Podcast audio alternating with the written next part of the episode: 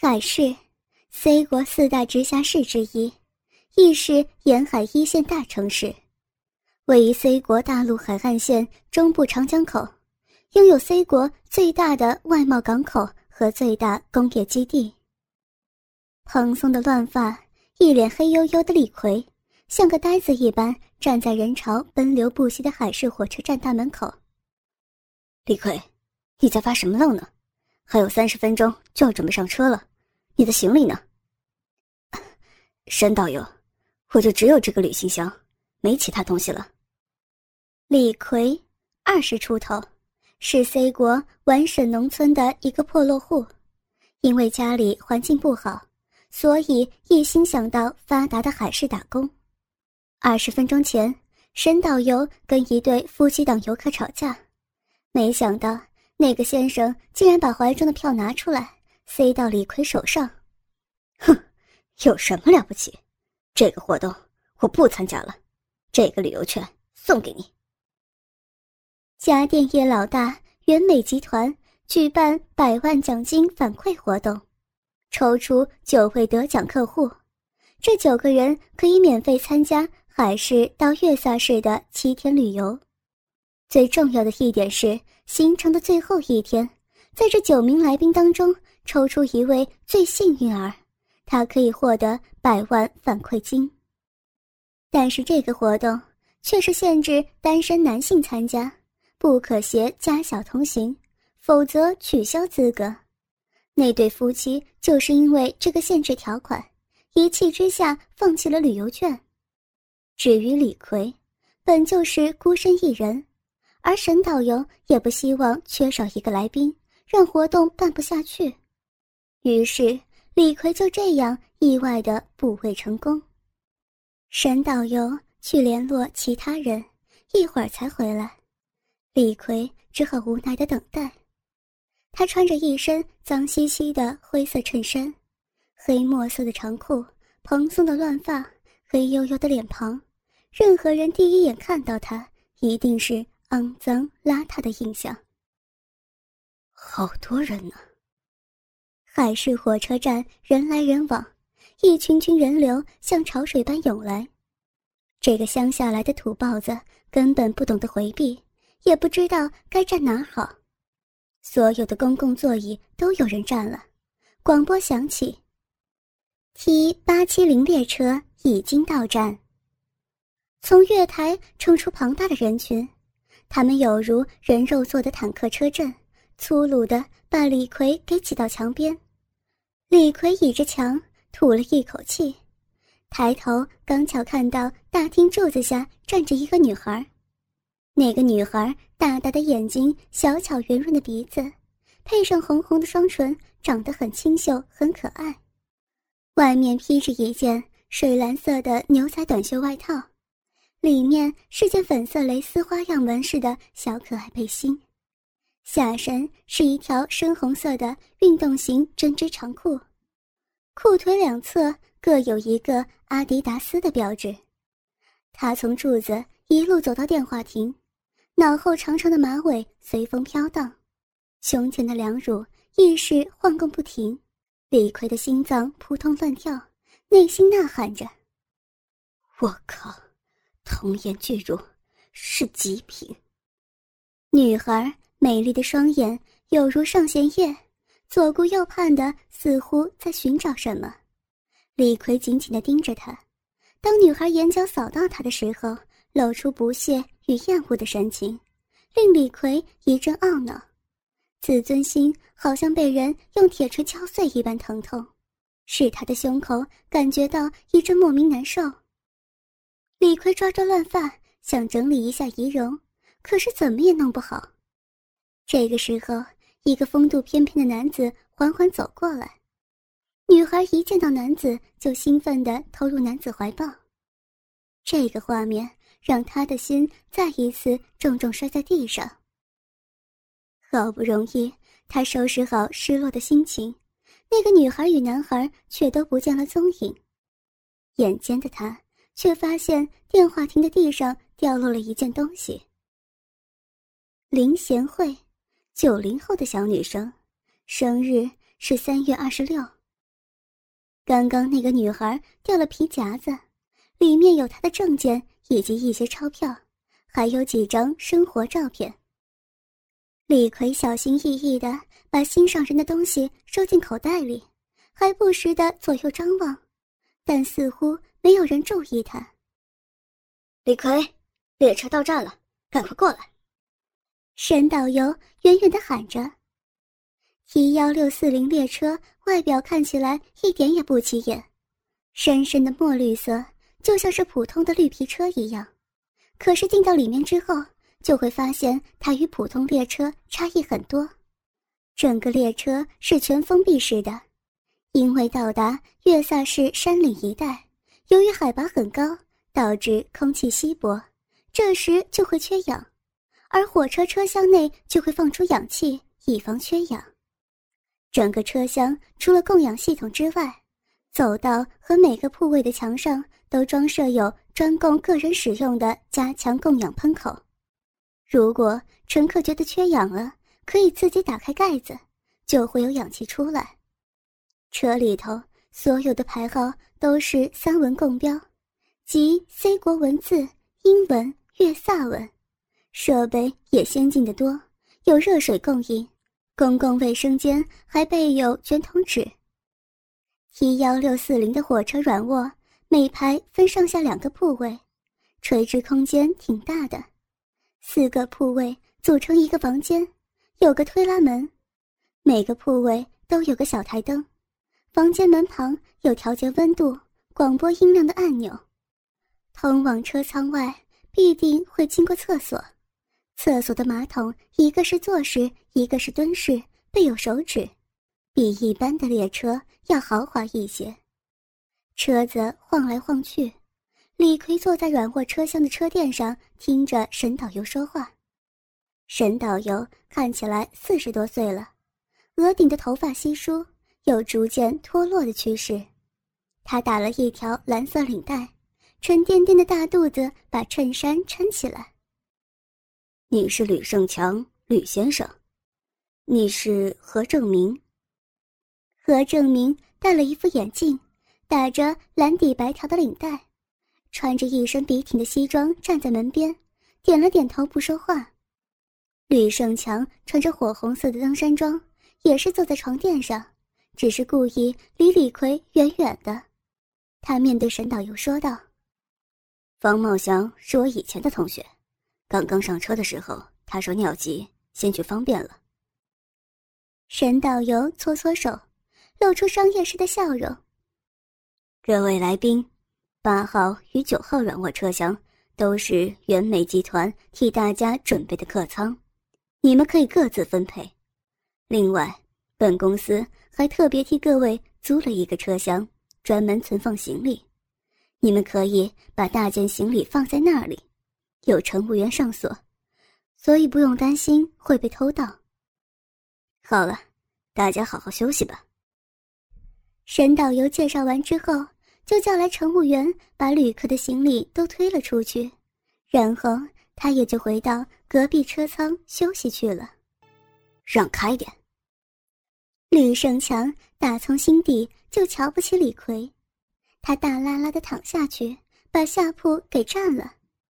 李逵也自觉形残，乖乖的让位给吕胜强。李逵刚起身，就见何振明抬着下巴，很神气的走了过去。八成是选了隔壁的车厢，李逵心想：那个何正明那么高傲，还是不要跟过去了。他选了吕胜强对面的上铺。当他爬上去的时候，推拉门打开了，一个穿着蓝色登山装的年轻男子拉着一个大型行李箱走了进来。这件行李箱造型特殊，颜色是亮灰色的，上面。有一个棱形图案，吕胜强笑道：“你去哪里方便了？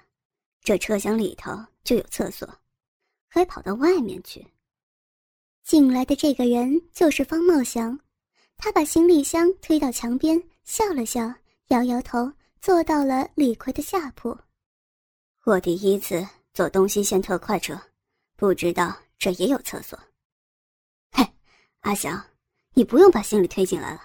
刚刚导游说有专门存放行李的地方，我去叫乘务员帮你把行李放过去。方茂祥慌忙说道：“别叫，不用了，我的行李还是放在我能看到的地方，我才会安心。”李逵瞥了一眼下铺，却没有想到吓了他一跳。下面这个方茂祥，不正是刚刚上车前遇到的那个女孩林贤惠，她的帅气男友吗？一想到这里，李逵脑海不禁浮现出那个可爱的马尾女孩。大大的眼睛，小巧圆润的鼻子，白皙的皮肤。当他笑起来的时候，天真灿烂的笑容简直让他如痴如醉。吕胜强不置可否，转过身去：“随你了，我先眯一会儿。”车上摇摇晃晃的，不时发出哐呲哐呲的铁轨摩擦声。没过多久，吕胜强就沉睡去了。方茂祥见状，便把行李拉到床边，轻轻地拉开拉链，箱边露出一小截空隙。他把手从空隙伸进箱子里，不知道在偷摸什么。李逵在上铺，从上面望下去，这个角度刚好可以看到箱中的情景。只是这个画面却是让他大吃一惊。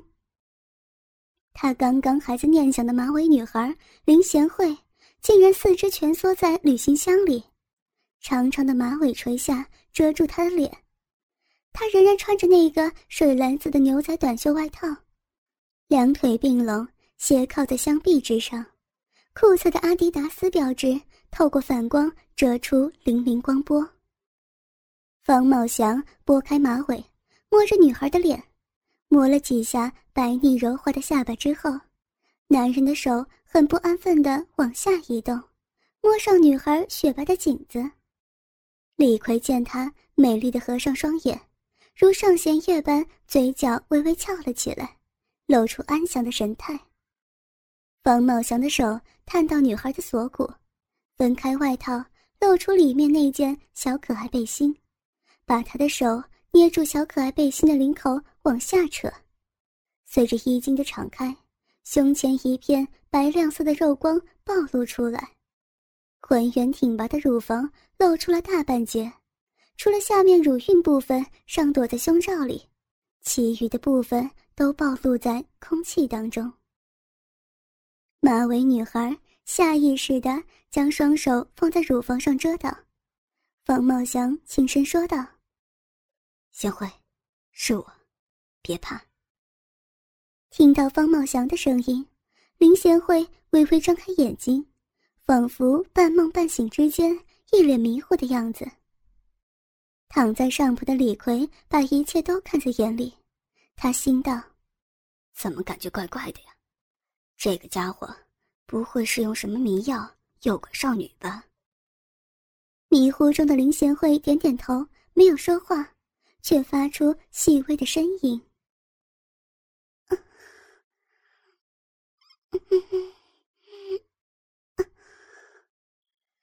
原来方茂祥的狼手推开女孩护在胸前的双手，直接伸进胸罩内，将花边文胸撑起一个手掌形，看起来好似握住了整个乳房。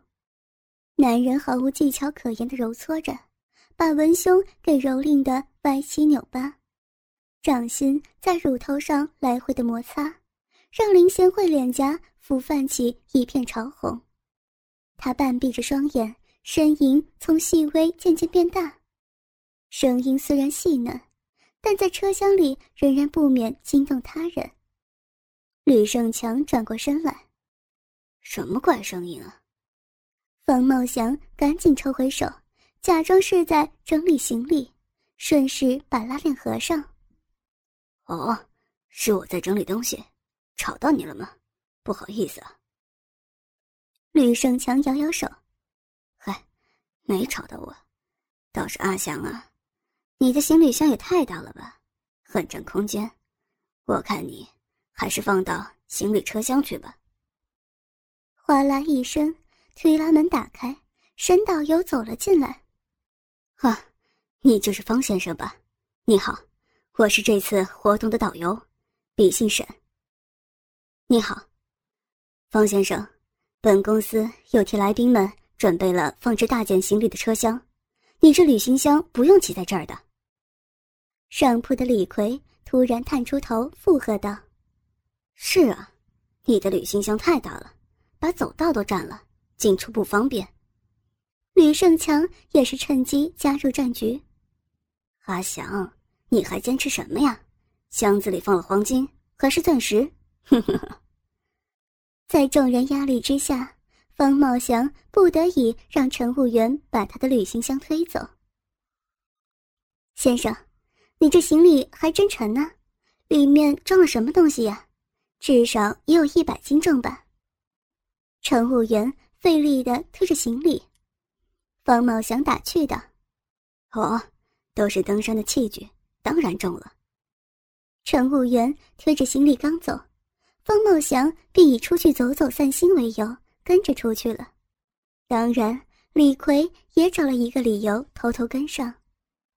乡中的林贤惠、方茂祥、李逵这三个人共同上演了一出螳螂捕蝉，黄雀在后的戏码。走出软卧八号车厢，隔壁是沈导游住的软卧九号车厢。往前走是放置热水的公共区域，这里有很多仅仅只买到站票的旅客，或蹲或卧或站的挤在这里。从热水区再往前走，就是第五节车的硬座区。C 国的硬座又叫做硬板，是火车座位的一种。共分成三人座、两人座的形式。T 幺六四零号火车是东西线的特快车，硬座每排有五个座位，以走道分开，一边两座长椅，一边三座长椅，就这样以走道为界，分成两座区与三座区。T 幺六四零次列车还准备了一节仓库车，专门提供给有钱的旅客存放大件行李。按照车次的节号，数字越小就越是往前，数字越大就越是往后。因为火车头是第一节车厢，火车尾是第十一节车厢，中间的第六节是餐车。服务员推着行李往前走，方茂祥不疾不徐地跟在后面，而扮演黄雀的李逵也是紧紧地跟在最后面。车轮和铁轨之间伴着哐当哐当的撞击节奏声，李逵也像是在摇篮里一边走一边左右摇晃。广播响起来了，南京站到了。车子刹住的震荡里，让李逵也不得不停下脚步。接着车门一开，一群旅客如狼似虎般凶猛地挤上来，这可让李逵伤脑筋了。被这些人一耽搁，方茂祥的身影已经消失了。火车继续出发，李逵穿过人群，来到第三节车厢。这里的人就少多了，几个乘务员站在前面交头接耳。李逵上前问道：“那个……”乘务员见他一副邋遢相，就给他白眼，冷冷的回道：“干什么？没买票，想补票是吧？”啊，不是的，我是元美集团招待的旅客，我想问一下，行李放置的车厢在哪儿啊？李逵拿出旅游招待券，在乘务员眼前晃荡。所谓人情冷暖，世态炎凉。C 国自从数年前的文革之后，许多人的头上就长了一双势利眼，脚上就长了一对狗腿。乘务员见到招待券。立马转变脸色，客气的说道：“啊，是袁美的贵客呀，请往前走，右手边转角就是了。”偌大的仓库都是两盘架子，装满了各形各色的箱子。李逵轻手轻脚的走进去，耳朵里隐隐的听到细微的声音，是方茂祥。他手中拿着粉色的吊带背心，以及胸罩，还有阿迪达斯的裤子。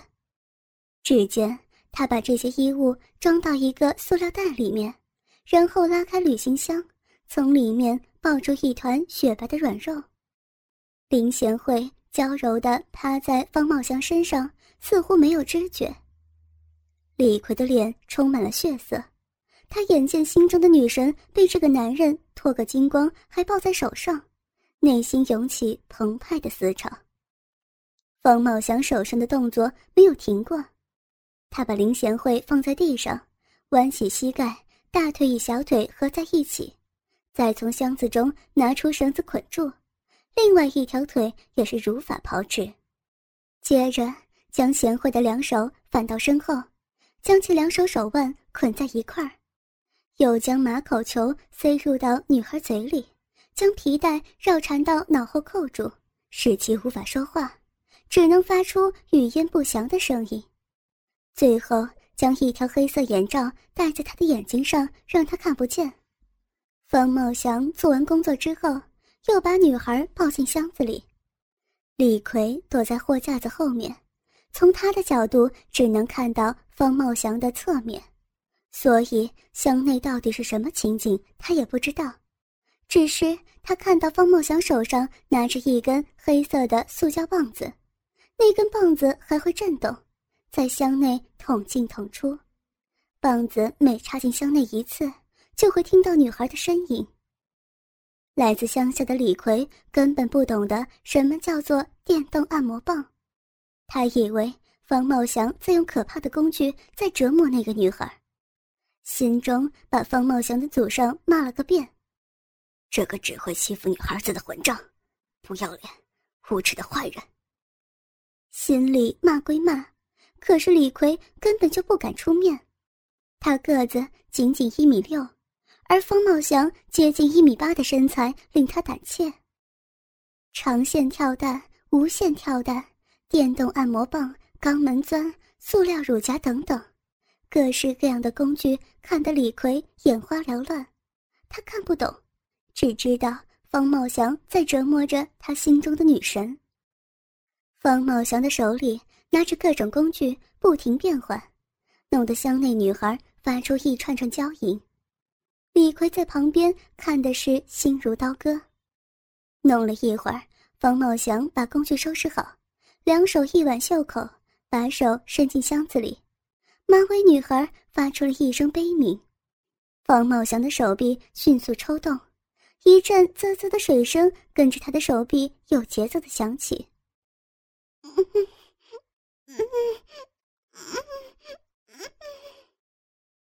方茂祥的手刚抽回来，一道水花就喷射而出，在地面溅出一团不规则的水痕。李逵心中暗骂：“太没有人性了！咦，刚刚那是什么？尿吗？”方茂祥把拉链合上，擦擦手就离去了。李逵确定他已经远走，才敢现身。他在心里盘算着，在咱们家乡。穷地方有专卖媳妇的人贩子，估计那个恶魔就是个人贩子，不知道他用了啥花言巧语或是迷药，把这个可爱的姑娘给骗来卖。不行，咱得救救这个姑娘。李逵把行李箱的拉链分开，里面的画面又让他再度吃了一惊。哥哥们，倾听网最新地址，请查找 QQ 号。二零七七零九零零零七，QQ 名称就是倾听网的最新地址了。